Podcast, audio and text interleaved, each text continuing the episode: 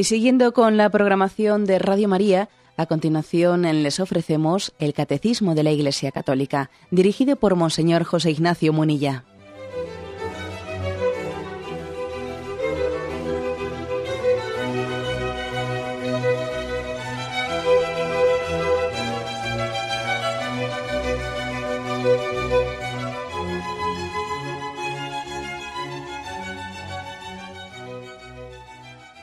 Cordial saludo a todos los oyentes de Radio María. Un día más, con la gracia del Señor, proseguimos el comentario del Catecismo de nuestra Madre la Iglesia. Ayer habíamos comenzado eh, el segundo capítulo, el segundo capítulo de lo que es la primera sección de la primera parte del Catecismo, que tenía como título Dios al encuentro del hombre. Bueno, pues empezamos a, explayarnos más a partir del punto 51. Eh, en este primer artículo tiene como título Dios revela su designio amoroso. El punto 51 dice, dispuso Dios en su sabiduría revelarse a sí mismo y dar a conocer el misterio de su voluntad, mediante el cual los hombres, por medio de Cristo, Verbo encarnado, tienen acceso al Padre en el Espíritu Santo y se hacen consortes de la naturaleza divina. Bueno, este punto está eh, transcrito literalmente del Concilio Vaticano II de la Dei Verbum, la constitución que habla de la palabra de Dios y de la, revelación. Lógicamente, mm, esa constitución sobre la palabra de Dios y la revelación es la fuente principal que tiene aquí el catecismo a la hora de exponer este tema, eh, que es el tema de la revelación. Lo voy a volver a leer. ¿eh? Dispuso Dios en su sabiduría revelarse a sí mismo y dar a conocer el misterio de su voluntad, mediante el cual los hombres, por medio de Cristo, Verbo encarnado, tienen acceso al Padre en el Espíritu Santo y se hacen consortes de la naturaleza divina. Bueno, algunas, eh, explicito algunas de las mm, afirmaciones que a veces eh, se puede, puede ocurrir, ¿no? Que en el lenguaje teológico, en el lenguaje bíblico, eh, se digan afirmaciones que tienen unas eh, resonancias fortísimas, que son afirmaciones que pueden cambiarnos la vida, pero como no estamos acostumbrados a ese lenguaje eh, bíblico, teológico, etcétera, claro, escuchamos estas formulaciones y a veces uno dice, es que, bueno, no sé, como que no, no termino de, de hacerme fácilmente al contenido ¿no? de unas afirmaciones que parecen tan redondas, que parecen eh, tan perfectas en su formulación. Bueno, hay que hacer un esfuerzo. ¿no? no hace mucho, en un encuentro que tuve con matrimonios, me decía una persona, después tuvimos un, turno de preguntas, y me decía una persona que bueno pues que la liturgia a veces era bastante tenía un lenguaje bastante incomprensible eh, para muchas generaciones jóvenes especialmente eh, y no tan jóvenes, ¿eh? que a veces resultan los signos y las palabras mm, lejanas, mm, muy distantes de la cultura en la que vivimos actualmente, y que entonces pues uno puede, puede ocurrir que asista a una liturgia y de alguna manera pues le resbale lo que escucha, ¿eh? porque no, no es el lenguaje en el que él habitualmente se expresa, no, no, es como si lo escuchase otro idioma, como si oyese hablar pues en, en, el francés, que entiende un poquito de francés, pero no entiende mucho. Y bueno, entonces él me decía en la pregunta que, formulaba, me decía, ¿no será que tengamos que hacer en este momento no una eh, pues un cambio de la liturgia para que tenga un idioma como el que popularmente utilizamos, etcétera? Bueno, yo, yo le contesté diciendo que, claro, que la liturgia transmite la revelación, ¿eh? que fundamentalmente está en la palabra de Dios bueno, pero también en la tradición de la Iglesia, ¿no? Entonces que nosotros no podemos cambiar la palabra de Dios y porque está escrita como está escrita. ¿eh? Sí es verdad que podemos utilizar otros medios, como puede ser el de la homilía, como puede ser el de otros medios, como este mismo que estamos utilizando ahora de la radio, o momentos de catequesis, para que tengamos también una, ¿eh? pues una predicación de ese mensaje revelado en un nivel, eh, pues, en un lenguaje mucho más accesible. Claro que también nosotros tenemos que hacer ese esfuerzo, ¿no? Pero también tiene que haber un esfuerzo en el sentido contrario, un esfuerzo de cómo yo me familiarizo con el lenguaje de la palabra de Dios. ¿Cómo me familiarizo con él? Oye, el que es un aficionado al fútbol, al final acaba adquiriendo un lenguaje y un vocabulario eh, muy próximo, que los que no son aficionados al fútbol, pues muchas cosas no se enteran de lo que están hablando, ¿no? Y el que es aficionado a los coches de carrera, eh, pues es que tiene todo un argot. Y el que es aficionado a la informática, no digamos, ¿no? Les escuchas hablar y, muchas cosas que están diciendo no las captas, porque es, es decir, que también nosotros tenemos que hacer, ¿no? Un esfuerzo no solo la Iglesia predicando la palabra de Dios para acercárnosla en nuestro lenguaje, sino también nosotros para familiarizarnos con el lenguaje revelado. Que nosotros no podemos cambiar la Biblia. Eh, a, ver, vamos a cambiar la Biblia al lenguaje Cheli, ¿no? O sea, pues no puede ser eso. Se puede hacer una versión para niños y cosas por, por, vamos, por el estilo, pero, pero la Biblia es la Biblia. Bien, bueno, esto lo decía a propósito de que la formulación, esta formulación de, del Concilio Vaticano II, pues bueno, pues eh, afirma, está hecha pues, en un lenguaje solemne teológico que vamos a intentar desmenuzarla, ¿no? Bueno, me he ido un poco por ahí. Habla de que Dios en su sabiduría, ¿eh? Él dispuso revelarnos su voluntad, ¿no? descubrirnos la voluntad de Dios. Es decir, el querer de Dios. La revelación de Dios es, es el hecho de que lo que Dios quiere, lo que Dios quiere, o sea, la voluntad de Dios en la que se en la que podemos abrirnos a comprender por qué hemos sido creados, por qué estamos aquí, por qué existe este mundo, qué quiere Dios para nosotros. Bueno, pues esa voluntad se nos ofrece también como la nuestra. La revelación de la voluntad de Dios es que el, querer de Dios sea nuestro querer. Sea lo, que Dios quiera. Si Dios quiere, y ese tipo de expresiones que utilizamos en el, en el, lenguaje castellano, ¿no? de tradición cristiana. Si Dios quiere, que sea lo que Dios quiera. Es, es partir, o sea, estamos partiendo cuando decimos esas cosas, de que Dios sea, Dios sea revelado. Y la voluntad de Dios sabemos que es amorosa. O sea, que es que mm, yo he ido comprendiendo que todo lo que Dios quiere es lo mejor. Es lo mejor. ¿Eh? Es para mi bien. Es porque me quiere. Luego la voluntad de Dios no me da miedo, no me da susto. Ay, qué susto, ¿no? A ver que, eh, pues como a veces decimos, no, si se, te aparece y te pide, pues te aparece y te pide, pero bueno, pero si no me da miedo. ¿eh? O sea, la voluntad de Dios es, mi gozo, es mi alegría. Si Dios ahora me, me, manifestase, ¿no? Es una hipótesis que no, que no es la cuestión ni, ni, va a suceder, ¿no? Porque Dios tiene otras formas ordinarias de, de, hacerlo. Pero bueno, si una hipótesis, ¿no? Dios me manifestase, pues mediante eh, una aparición sobrenatural, de una manera así directa, en pues lo que piensa de mí, lo que ha, ha pensado para mí, etcétera. O sea, no tengo, no tengo que tenerle ningún miedo ningún miedo, porque, porque me ha manifestado su voluntad. Y el ideal de mi vida es que su querer sea mi querer. Ese es el ideal de mi vida. Bueno, dice además, ¿eh? dice, mediante el cual, mediante el designio de Dios, por medio de Cristo, verbo encarnado, tiene acceso al Padre en el Espíritu Santo. Es decir, que la revelación ha tenido lugar al hacer, hacernos accesibles, o sea, accesibles a Dios Padre por medio de Jesucristo en el Espíritu Santo. Que si os fijáis, esto es lo que en la liturgia, lo que en la liturgia mm, mm, decimos siempre después de hacer una, una petición a Dios, ¿no? En la, oración colecta de la, de la misa, dice el sacerdote, por nuestro Señor Jesucristo, tu Hijo, que vive y reina contigo en la unidad del Espíritu Santo y es Dios por los siglos de los siglos. le hemos pedido al Padre y después de habérselo pedido, pues la, petición que fuere, le hemos formulado a Dios Padre una petición. Y al final, ¿eh? dice el sacerdote cuando junta las, en las manos, por nuestro Señor Jesucristo, es decir, le pedimos por Jesucristo, que vive y reina contigo, es decir, con el Padre, en la unidad del Espíritu Santo y es Dios por los siglos de los siglos. Tenemos acceso al Padre por medio de Jesucristo en el Espíritu Santo. El camino está abierto. Nadie va al Padre sino por mí, dice Jesús en San Juan.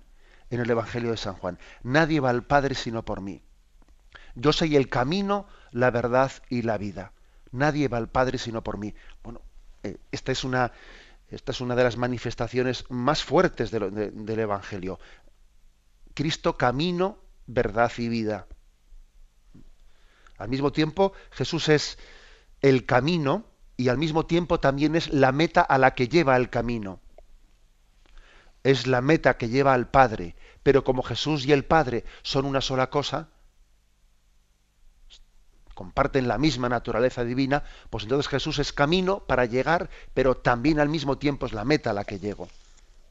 Camino para llegar al Padre. Este, este aspecto es muy mm, es central, ¿no? Es central porque aquí se entiende lo que es la revelación.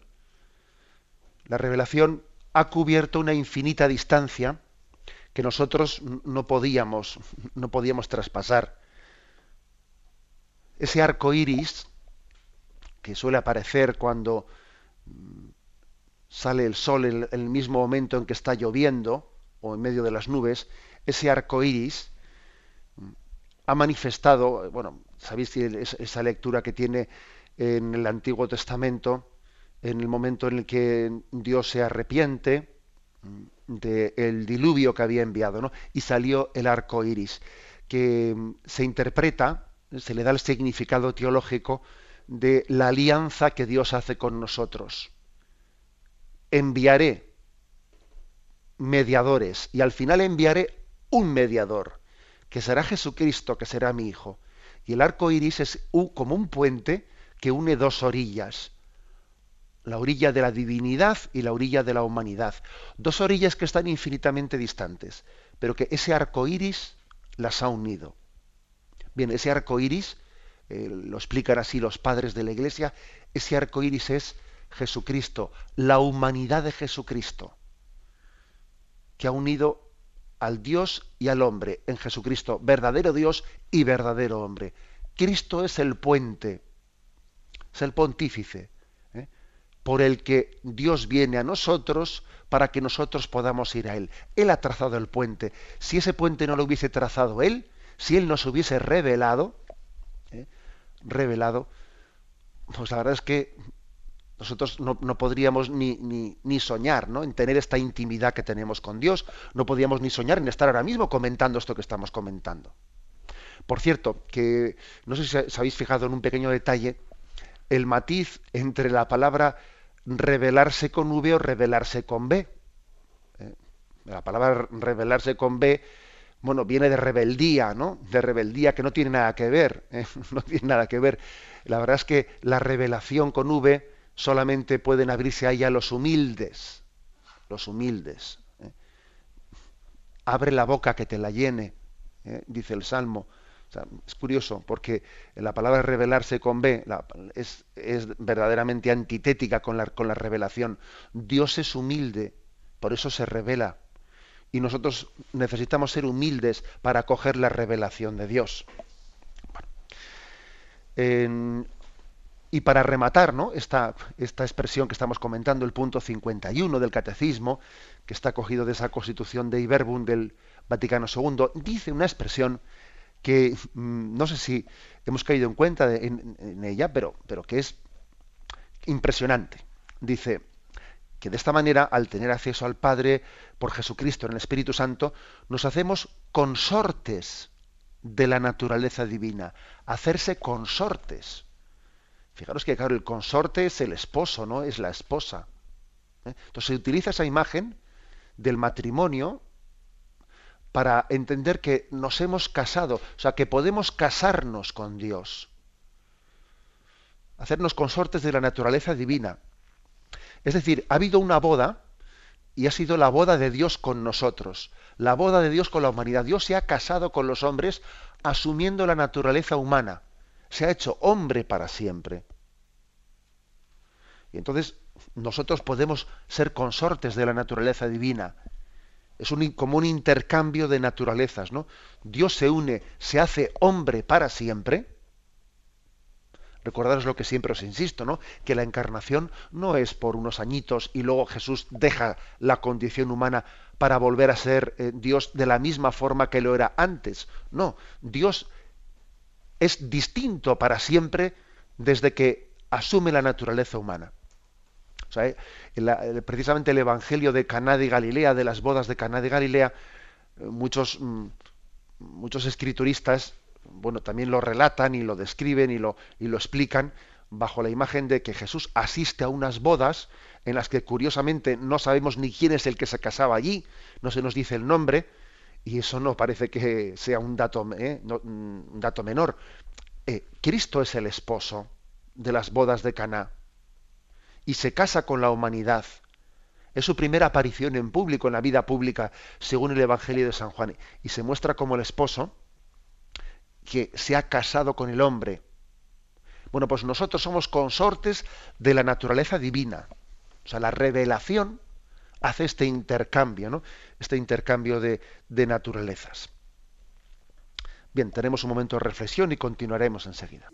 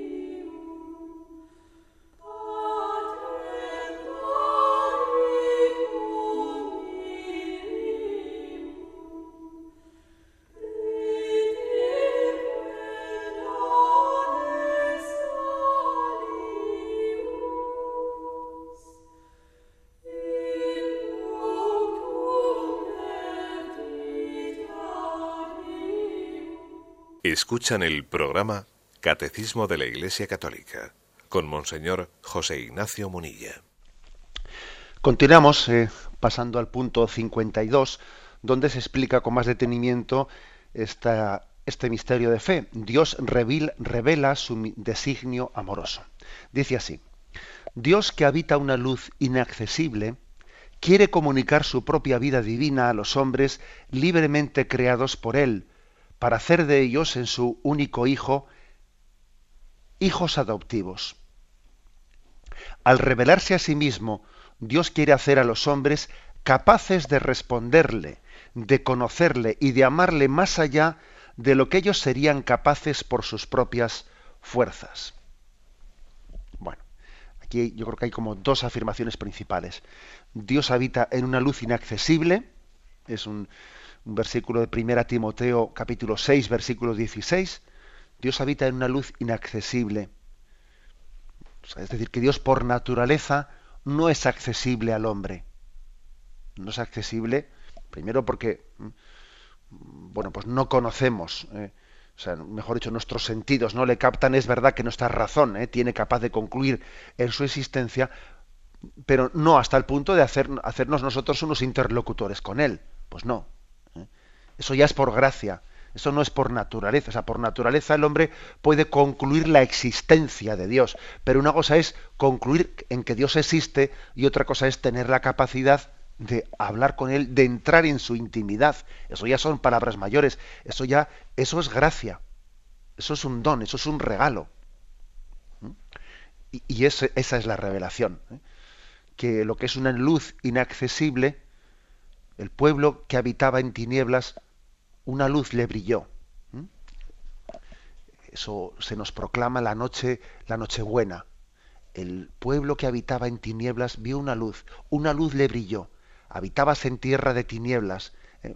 pero se hizo eh, en ti la alegría, se, hizo luz la alegría. Bueno, pues eh, esta imagen esta imagen de la luz, luz accesible. Por eso, fijaros, curiosamente, son dos noches, dos noches claves las que expresan el mensaje cristiano. La noche buena que se hace la luz del día y la noche de Pascua en la que se enciende la luz de la resurrección. Eh, la luz que era inaccesible, según dice Timoteo, pues llega a hacer que no haya, no haya noche en el cielo. El libro del Apocalipsis describe como que allí no hay noche, sino que la luz está continuamente ¿no? Eh, presente, sin, sin margen de tinieblas, sin margen de sombra alguna. Bueno, pues esta es, eh, esta es otra imagen mm, muy hermosa para eh, describir qué es la revelación. La luz inaccesible que se hace nuestra luz habitual. Y fijaros que, por ejemplo, cuando uno, alguien vive desde la fe y cuando alguien discierne lo que ocurre a su, a su alrededor o en su vida, lo discierne desde la fe, cuando alguien, por ejemplo, dice, bueno, pues ha acontecido esto, Dios lo ha permitido, adelante, confío en Él, Señor, quiero buscar tu voluntad, etcétera, es una persona que tiene como un candil, el candil de la fe, y vive siempre a la luz de la fe. Esa luz inaccesible, por medio de la fe, es como una lámpara que guía sus pasos, que guía sus caminos. Tiene un, un candil, el candil de la fe, que lo ilumina, o sea, que va dando luz a todo. Es verdad que no es una luz tan potente como será, por supuesto, en el cielo la visión beatífica, pero ese candil de la fe ¿eh? hace que pueda ver el mundo según la mirada de Dios. Es como ponerse las gafas de Dios, ¿eh? ponerse las gafas de Dios para comprender y para ver a la luz de la fe la existencia. Bueno, pues em, dando un paso más, aquí se nos remite también se nos invita a leer el punto 1996, eh, que dice, nuestra justificación es obra de la gracia de Dios. La gracia es el favor, el auxilio gratuito que Dios nos da para responder a su llamada, llegar a ser hijos de Dios. A ver, esta, esta afirmación nos hace entender todavía en una vuelta de, rosca más lo siguiente, que una cosa es, una gracia de Dios es que Él decida Mm, hablar, él decida, él decida descubrirse, compartir ¿eh? su, misterio de amor y una gracia añadida, distinta a la anterior, de alguna manera no todavía añadida, es que nos haga a nosotros capaces de, de, comprenderlo. ¿eh? Una cosa es que Dios decida darse, pero otra cosa es que nosotros nos haga capaces de recibirle, porque no es tan fácil. ¿eh? O sea, por naturaleza el hombre no puede recibir la luz de Dios sin quedarse cegado. Lo lógico sería que si Dios decidiese iluminarnos, nos quedásemos cegados y no viésemos nada. Entonces Dios nos da como dos gracias. La primera gracia es el, su decisión de, de enviar su luz, pero la segunda gracia es la capacitación que hace de que recibamos la luz sin que nos ciegue, de manera de que podamos verle eso es un milagro tan grande como el primero, ¿eh? Porque lo lógico sería que si Dios te, te, ilumina, tú no seas capaz de ver nada, porque, no tienes tus ojos capacitados para verle. Entonces es una, es una mm, gracia añadida que, bueno, si me permitís un ejemplo, imaginaros, pues no sé, pues una persona muy sabia, Einstein, o no, pues, eh, pues o algún premio Nobel, bueno, pues imaginaros que Einstein dice, bueno, yo voy a compartir ¿no? mi sabiduría con la humanidad. Y va a explicar la teoría de la relatividad. Ya, pero una cosa es que él explique la, teoría de la relatividad y otra cosa es que la entendamos. Lo más posible es que el hombre la explique, pero, pero no la entendamos. Entonces, otra cosa es que no únicamente decida explicar la teoría de la relatividad, sino que Einstein tuviese la capacidad, que obviamente no la tiene, de hacer que nosotros la entendamos de forma sencilla. Bueno, este es, esta es la luz de la revelación. No solo la decisión de Dios de descubrirse, sino mm, la gracia que nos da de poderlo entender y que encima sea sencillo. Encima sea sencillo, porque es verdad que Dios es sencillo, Dios es humilde. ¿eh? Somos nosotros los que somos verdaderamente eh, complicados, ¿no? Bueno, eh, un aspecto más, por lo tanto, ¿no? para, que, para que maticemos qué es lo que supone ¿eh? que nosotros seamos interlocutores de Dios, que estemos en, en un tú a tú, ¿eh? en un tú a tú como, bueno, ya sabemos que hay un, ese tú a tú es un tú con minúsculas frente a un tú con mayúsculas, eso es, verdad, ¿no? Pero es un tú a tú, es un diálogo, no es un monólogo.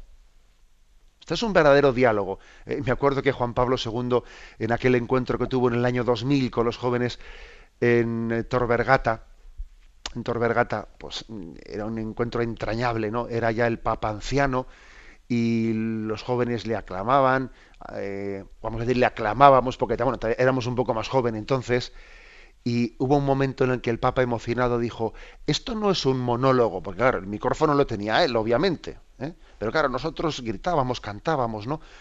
Eh, a cada palabra que decía aplaudíamos, y entonces dijo él, esto no es un monólogo, es un verdadero diálogo, dijo él. Bueno, pues eso es lo fuerte, ¿no? Eh, es verdad que, el Papa estaba allí, él tenía el micrófono y nosotros estábamos abajo, pero era un diálogo. Y eso pasa con la revelación. Es verdad que el tú de él es mayúscula y el tú nuestro es minúscula, pero son dos tús. Dios nos habla de persona a persona. Y esa es la maravilla de la revelación. Y además se hace capaz de entender. Tenemos un momento de reflexión y continuaremos enseguida.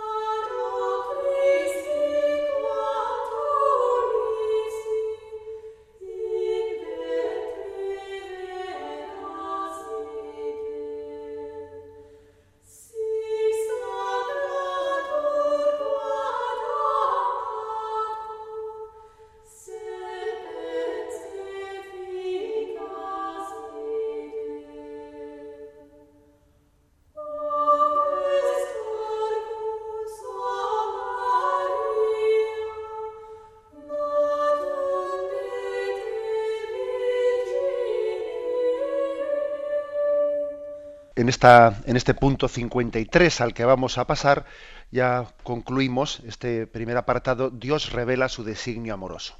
Dice el punto 53. El designio divino de la revelación se realiza a la vez mediante acciones y palabras íntimamente ligadas entre sí y que se esclarecen mutuamente. Este designio comporta una pedagogía divina particular. Dios se comunica gradualmente al hombre, lo prepara por etapas, para acoger la revelación sobrenatural que hace de sí mismo y que culminará en la persona y la misión del Verbo encarnado Jesucristo. Bueno, luego viene una cita de San Irineo que luego leeremos. Afirmaciones principales de este punto. El hecho de que Dios se revela no solo con palabras, sino con palabras y acciones. Bueno, se refiere a que también los profetas, a que también el pueblo de Dios, eh, de Israel, por ejemplo, fue liberado, mm, por poner un ejemplo, ¿no? entre tantas cosas, fue liberado de la esclavitud de los egiptos, egipcios, etcétera. Entonces hay no solo palabras, sino también hay acciones mediante las cuales Dios se va revelando, Dios se va descubriendo. Y el mismo Jesucristo, plenitud de la revelación, no solo utiliza palabras, también utiliza signos. Sus milagros son signos que permiten revelarse a Dios. De hecho, él dice en un momento determinado, si no me creéis a mí, creed a mis obras. Las obras que realizan los signos son también una manera de hablar, ¿eh? de hablarnos. Bueno, es por lo tanto eh, una revelación muy adaptada a nuestras entendederas, ¿eh? a, nuestra capacidad de entender. Nosotros no solo, solo somos hombres racionales de palabra, no, también nos comunicamos por, por gestos. Y es más, muchas veces los gestos nos dan más garantía que las palabras. La mayor prueba no suele ser la palabra, la mayor prueba suele ser pues eh, la, entrega por amor. Por eso la cruz es el culmen de la revelación, porque ver la cruz y ver que Cristo muere en ella Eso no es una palabra, eso es, bueno, pues es la, demostración del amor de Dios. O sea, se revela, ¿eh? esto se ha tomado de la Dei Verbum otra vez, mediante acciones y mediante palabras. Para apoyarlo y para subrayarlo, eh, se recurre al punto 1950, en donde se dice mm, que hay una pedagogía, la ley moral es obra de la sabiduría divina, es una pedagogía de Dios que prescribe al hombre los caminos, las reglas de conducta que llevan a la bienaventuranza prometida, proscribe los caminos malos del mal que apartan de Dios y de su amor. Es a la vez firme y amable en sus promesas, firme en sus preceptos, amable en sus promesas. O sea que también en la ley moral mm, hay una pedagogía, es decir, mira, te acompaño para que no, tu, tu pie no tropiece en el camino eh, si te prohíbo algo, te lo prohíbo por tu bien. Si te animo a caminar por aquí, eh, por esta senda estrecha, es porque sé que es tu bien, eh, etcétera. O sea, es decir, que hay una un caminar de Dios junto a nosotros, que es pedagogía divina. Bueno, pedagogía divina, dice aquí. Y luego también habla del tema de la gradualidad de la revelación. ¿A qué se refiere lo de la gradualidad de la, de la revelación? Pues se refiere a que Dios no se puede comunicar ¿eh?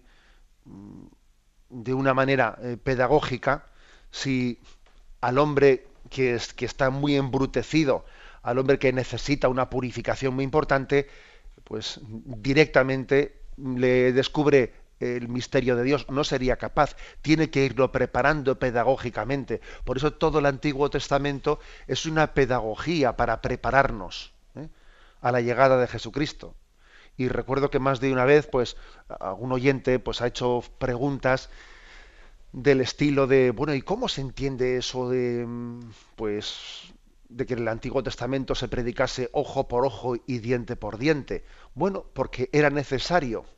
¿eh? Primeramente, pues frenar las, mm, las venganzas desproporcionadas ¿eh? que existían, digamos, eh, que estaban totalmente eh, introducidas y como si fuesen la forma normal de proceder. Y entonces el, el, precepto del Antiguo Testamento, ojo por ojo y diente por diente, era una manera ya de avanzar. Porque dice, mira, si alguien te ha sacado un ojo, tú sácale únicamente un ojo, pero no te pases más. Entonces fue un avance. Ahora luego viene Jesús y, deroga el ojo por ojo y diente por diente y dice, y al que te ha pegado una mejilla pone la otra. O sea, que hay, que hay un avance.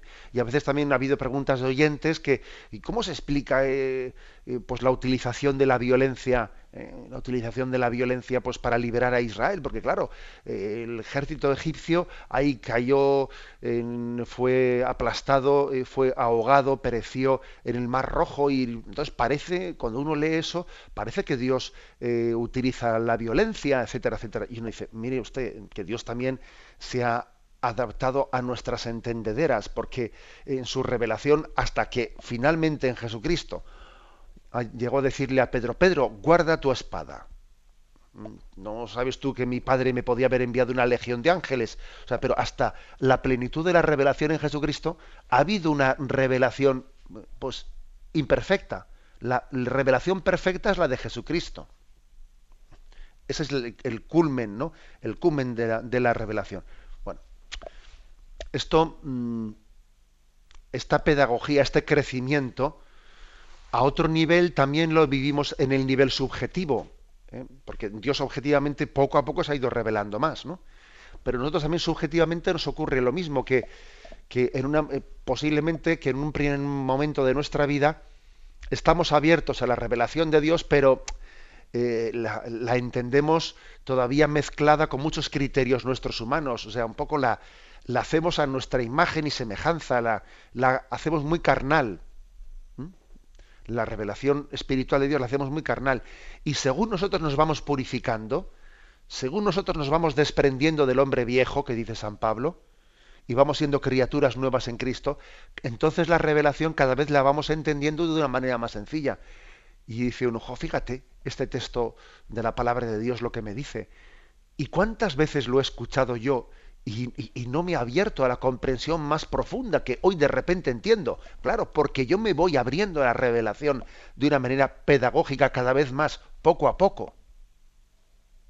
¿Eh? Es, es, un ir, es un ir creciendo ¿eh? en esa... Dios tiene paciencia.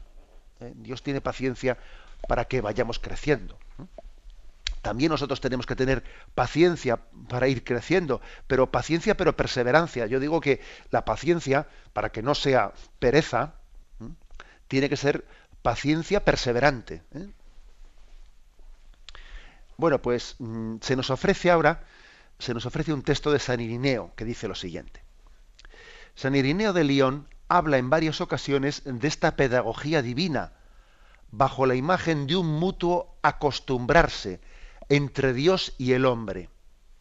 Dice San Irineo, el verbo de Dios ha habitado en el hombre y se ha hecho hijo del hombre para acostumbrar al hombre a comprender a Dios y para acostumbrar a Dios a habitar en el hombre según la voluntad del Padre.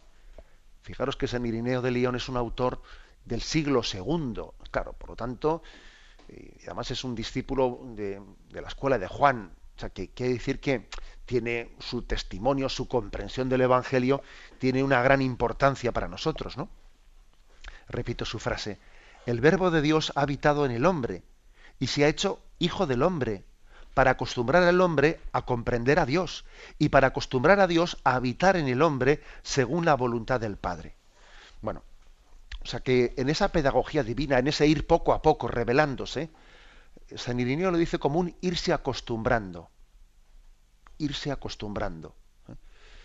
Claro que, ¿sabéis eh, ese famoso refrán que dice, ¿no? El roce hace el amor.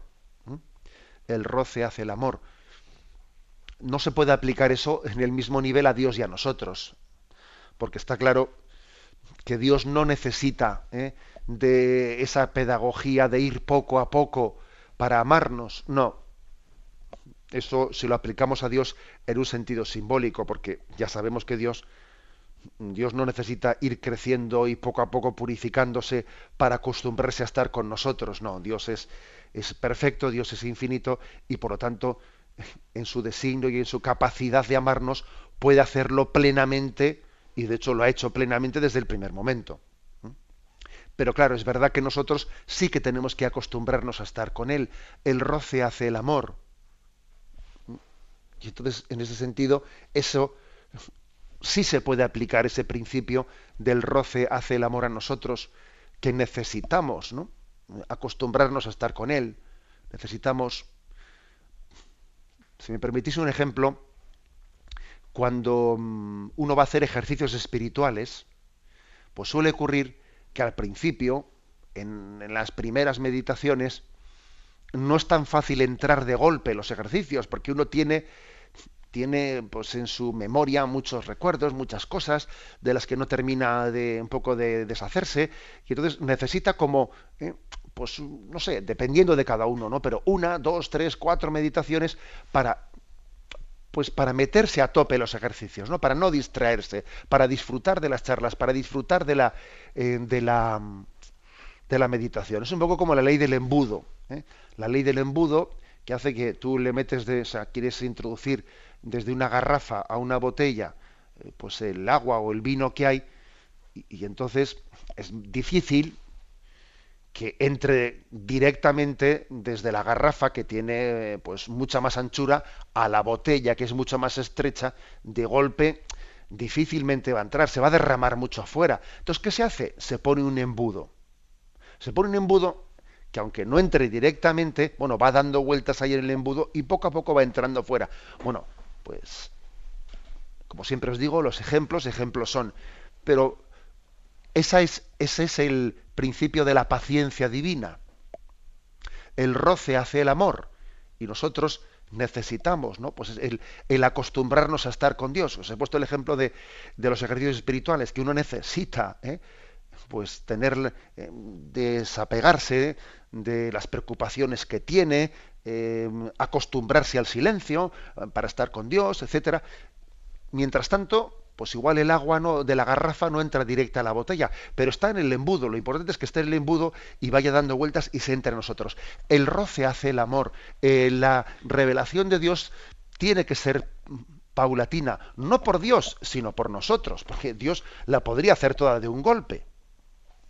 Pero nosotros necesitamos la ley de, eh, la gradualidad. La necesitamos para ir creciendo, para ir madurando, para ir purificándonos, porque tenemos la ley del crecimiento humano inscrita ¿no? en, nuestra, en nuestra naturaleza. Bien, y por último hemos dejado sin, eh, sin comentar el punto 1953 al que brevemente también se nos remite para completar esta explicación. Allí decía, la ley moral tiene en Cristo su plenitud y su unidad. Jesucristo es en persona el camino de la perfección. Es el fin de la ley, porque sólo Él enseña y da la justicia de Dios. Porque el fin de la ley es Cristo para justificación de todo creyente. Es decir, después de haber hablado de, de el crecimiento progresivo de la revelación, al final terminamos hablando de Jesucristo. Él es el alfa y el omega, el principio y el fin por Él se hizo todo cuanto se, ha hecho y además vamos caminando hacia Él. ¿eh? Somos cristocéntricos. ¿Mm? Al final todo tiene como culmen a Jesucristo, plenitud del hombre, plenitud de la creación. Ahí le llamamos Rey del universo, Rey de, del cielo y de la tierra. Creo que es muy hermoso que invoquemos a Jesucristo como eh, la plenitud, de, la plenitud de, la, de la revelación. Acordaros Acordaros también de ese pasaje impresionante del Apocalipsis en el que se hablaba de que el libro de la vida estaba cerrado y Juan, San Juan, en aquella visión que tuvo, lloraba porque no, no se había encontrado a nadie capaz de abrir el libro de la vida. Y él lloraba hasta que de repente vio, vio un cordero degollado que se acercaba, imagen de Jesucristo. Y él fue capaz ¿eh? de abrir el libro de la vida en el que por la gracia y por la sangre de Cristo está escrito nuestro nombre. ¿eh? Cristo, pues, plenitud de la revelación. Lo dejamos aquí y damos paso a la intervención de los oyentes. Podéis llamar para formular vuestras preguntas al teléfono 917-107-700. 917-107-700.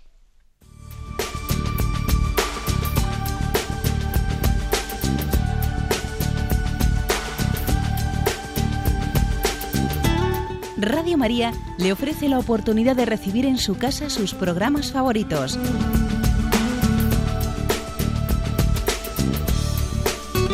Ahora lo puede hacer a través de nuestra página web www.radiomaria.es o bien llamándonos al 902 500 518.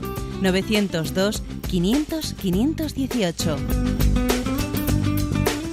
Pídanos el programa que más le interesa en cualquiera de sus emisiones, especificando el día y la hora que lo ha escuchado. Solo nos tiene que decir si lo quiere en CD de audio o CD o DVD en MP3. Haga su solicitud en el 902 500 518 y en www.radiomaria.es. Radio María, más cerca de usted.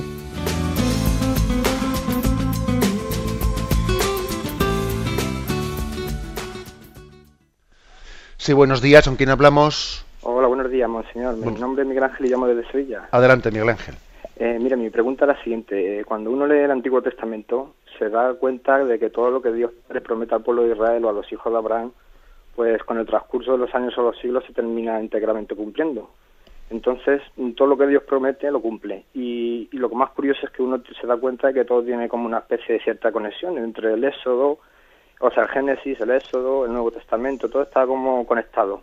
Entonces se podría definir más o menos el Antiguo Testamento que es como una preparación o una anunciación de la llegada del Mesías. Y mi pregunta es la siguiente, entonces, ¿cómo el pueblo judío, el pueblo de Israel, por siendo grandes conocedores del Antiguo Testamento, no vieron en Jesús la figura del Mesías y siguen esperando todavía el Mesías? Cuando los hechos estaban bastante claros y era evidente por las obras y los milagros que él era la figura del Mesías. Y otra preguntita que quería hacerle brevemente es, cuando decimos en la letanía del Rosario, Arca de la Alianza, ¿nos referimos al antiguo Arca de la Alianza o vemos en María un nuevo Arca de la Alianza? Muchas gracias, Monseñor. Bueno, comienzo por la segunda. Eh, cuando decimos le invocamos a María Arca de la Alianza, tomamos una imagen del Antiguo Testamento para entender también lo que es María. ¿eh? Igual que el arca, eh, el arca era como pues un cofre, un cofre hermoso, el cofre más hermoso que el pueblo de Israel pudo haber encontrado para guardar las tablas de la, de la alianza, las tablas de la ley que Yahvé entregó a Moisés. Bueno, pues entonces eh, era, eh, era lo que Dios le había entregado a Israel, por lo tanto tenía que guardarlo en el, en el cofre más hermoso, ¿no? el más precioso. Esa es el arca de la alianza que guardó las tablas de... Bueno, pues se, se utiliza esa imagen del Antiguo Testamento para decir, María es el arca de la alianza. Ella ha llevado en su seno a Jesucristo, es el sagrario en cuyo interior está Jesucristo, y no solo por los meses de en los que ella estuvo en estado de buena esperanza, sino porque ella ahora es portadora de la esperanza de salvación para nosotros. Ella nos entrega a Jesucristo que lleva en su seno. ¿Mm? Con respecto a la primera pregunta, eh, bueno, claro, si, si, todo, claro, nosotros vamos viendo todo el Antiguo Testamento y vemos cómo es preparación y tiene su cumplimiento en Jesucristo y todo era como una figura que en Cristo encaja perfectamente, etcétera. Claro, dice el oyente, bueno, pero entonces los judíos, ¿cómo no se dieron cuenta cuando llegó Jesucristo que él era el Mesías el que estaban esperando. Madre mía, esa pregunta también se nos podía dirigir a nosotros, ¿eh? de cómo no nos damos cuenta de muchas cosas. Es que, claro, es que abrirse a Dios, a la luz de Dios, comporta también muchas veces la propia conversión del que se abre. Es que no únicamente es una teoría, es que hay que estar en actitud de conversión para acoger. Algunos judíos, claro que la acogieron. ¿eh? Tampoco digamos sin más los judíos, ¿no? Porque hubo judíos que reconocieron en Cristo el que estaban esperando y otros no. Porque como digo, es que reconocerle te cambia la vida y, algunos judíos pues tenían un estatus, un estatus social demasiado acomodado en el que habían hecho de su estatus pues su forma de vida y claro, si venía ese Jesucristo con esa forma tan humilde, pues su estatus en el que se habían montado el chiringuito para entendernos, ¿no? ¿Eh? pues entonces perdían ese estatus de dirigentes. Y claro, y había por otra parte pasajes del Antiguo Testamento que mm, quedaban más bien arrinconados, porque eh, la sabiduría de la cruz es un misterio al que nos cuesta abrirnos. Y cuando mm, el, mm, Isaías, ¿no? el profeta Isaías, habla del siervo doliente, de ese siervo de Yahvé, que es imagen de Cristo crucificado, esos eran textos que estaban muy poco predicados, ¿eh? muy poco comentados. Eh, se solía mucho más recurrir a las imágenes apocalípticas del Hijo del Hombre que vendrá en un carro de fuego, etcétera. ¿eh? Pero las imágenes del Cristo doliente, del, siervo de Yahvé, em, que vienen a, vienen a describirle eso, no, pues desfigurado no parecía hombre fue llevado al matadero, etcétera, etcétera. Esos textos eran muchas veces silenciados o poco comentados por una mentalidad que era muy triunfalista ¿eh? y que no se abría al misterio de la cruz. Por eso costó entender y nos sigue costando hoy en día todavía, obviamente, ¿no? Pues abrirnos al mensaje de la revelación. Damos paso a un siguiente oyente. Buenos días. Sí, buenos días, monseñor. adelante. Mire, eh, eh, vaya por delante. Si usted puede, si puede usted bajar la radio, que creo que se está acoplando. ¿eh? Sí, sí. Sí, vale. Vaya por delante, mire que yo soy una persona de comunión diaria y llevo trabajando en el movimiento de cursillos de cristianado 40 años. Pero a veces intento, vamos, intento seguir al Señor. Pero a veces me desborda lo siguiente. Yo sé que de la guerra en el mundo la culpa la tiene el hombre por el afán de dominar, por la soberbia de que nadie de que nadie esté sobre él y por los por los intereses muchas veces. También sé que del hambre en el mundo la culpa la tiene el hombre porque unos tenemos los que a otros le faltan, en grosso modo. Pero Monseñor, mm, ¿quién tiene la culpa de las catástrofes como la de Japón? De acuerdo. Mire, es obvio, ¿eh? es obvio que, claro, a usted le, eh, le cuesta menos eh, entender una serie de males que tienen unas responsabilidades nuestras y, claro, los, los males ligados a la naturaleza, como no nos tienen a nosotros como responsables directos, le cuesta más entenderlos. Es normal. Bueno, digamos dos cosas. En primer lugar, teológicamente sabemos que el mal también el mal físico en el mundo se introdujo como consecuencia del pecado, del pecado original. ¿eh?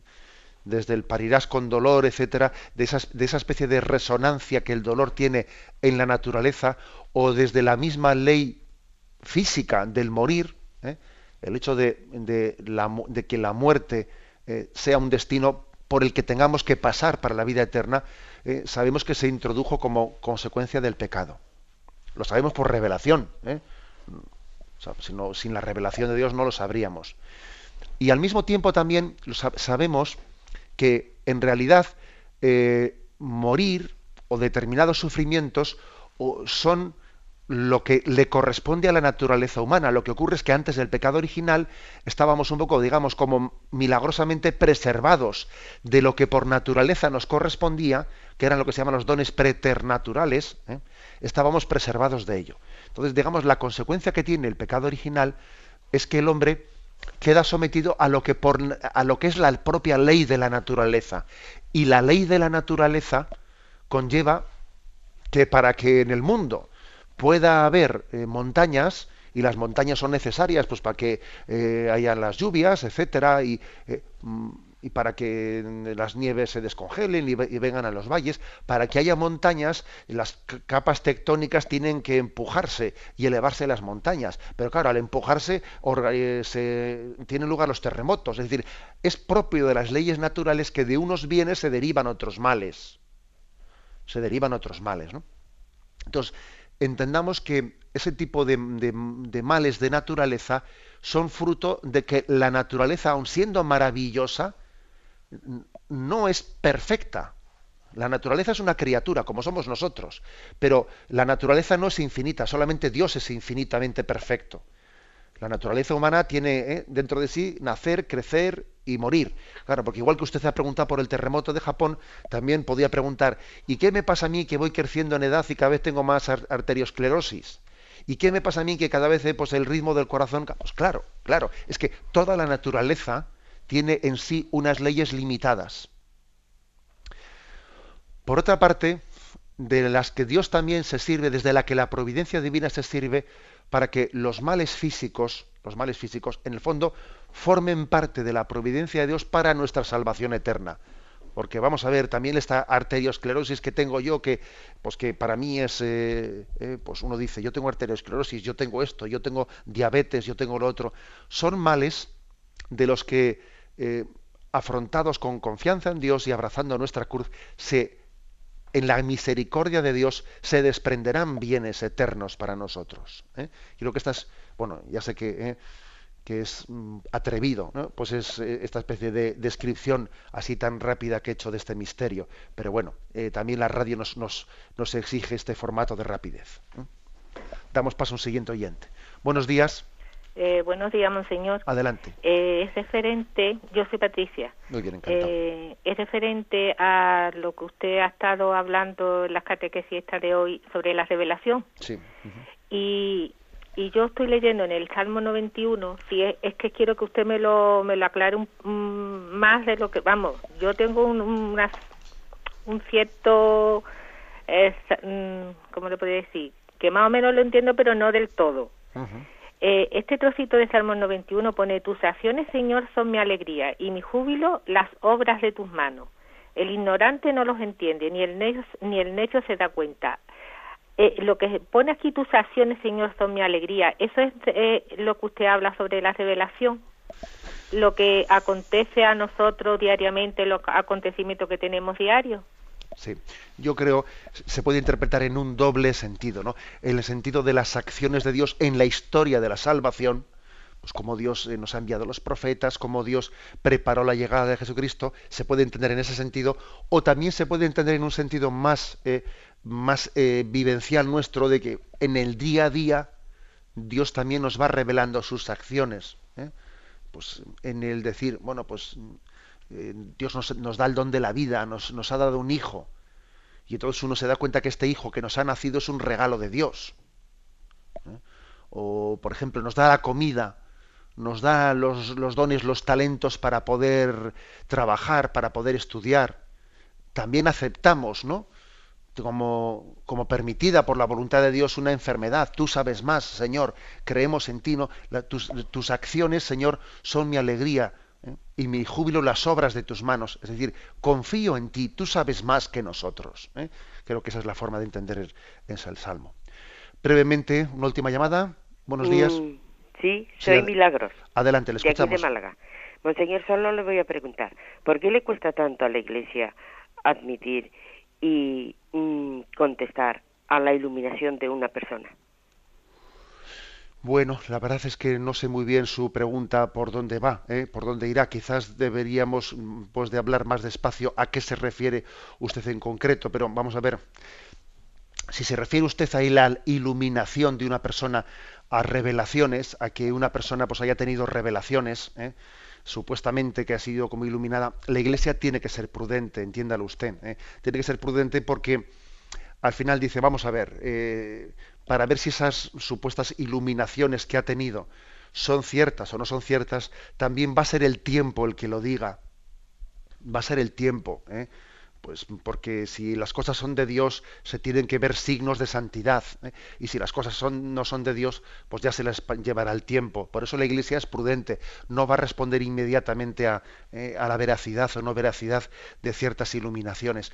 Si es que va por ahí su pregunta, ¿no? Que también no me ha quedado muy, muy clara. Pero bueno, disculpe usted. Me despido con la bendición de Dios Todopoderoso, Padre, Hijo y Espíritu Santo. Alabado sea Jesucristo.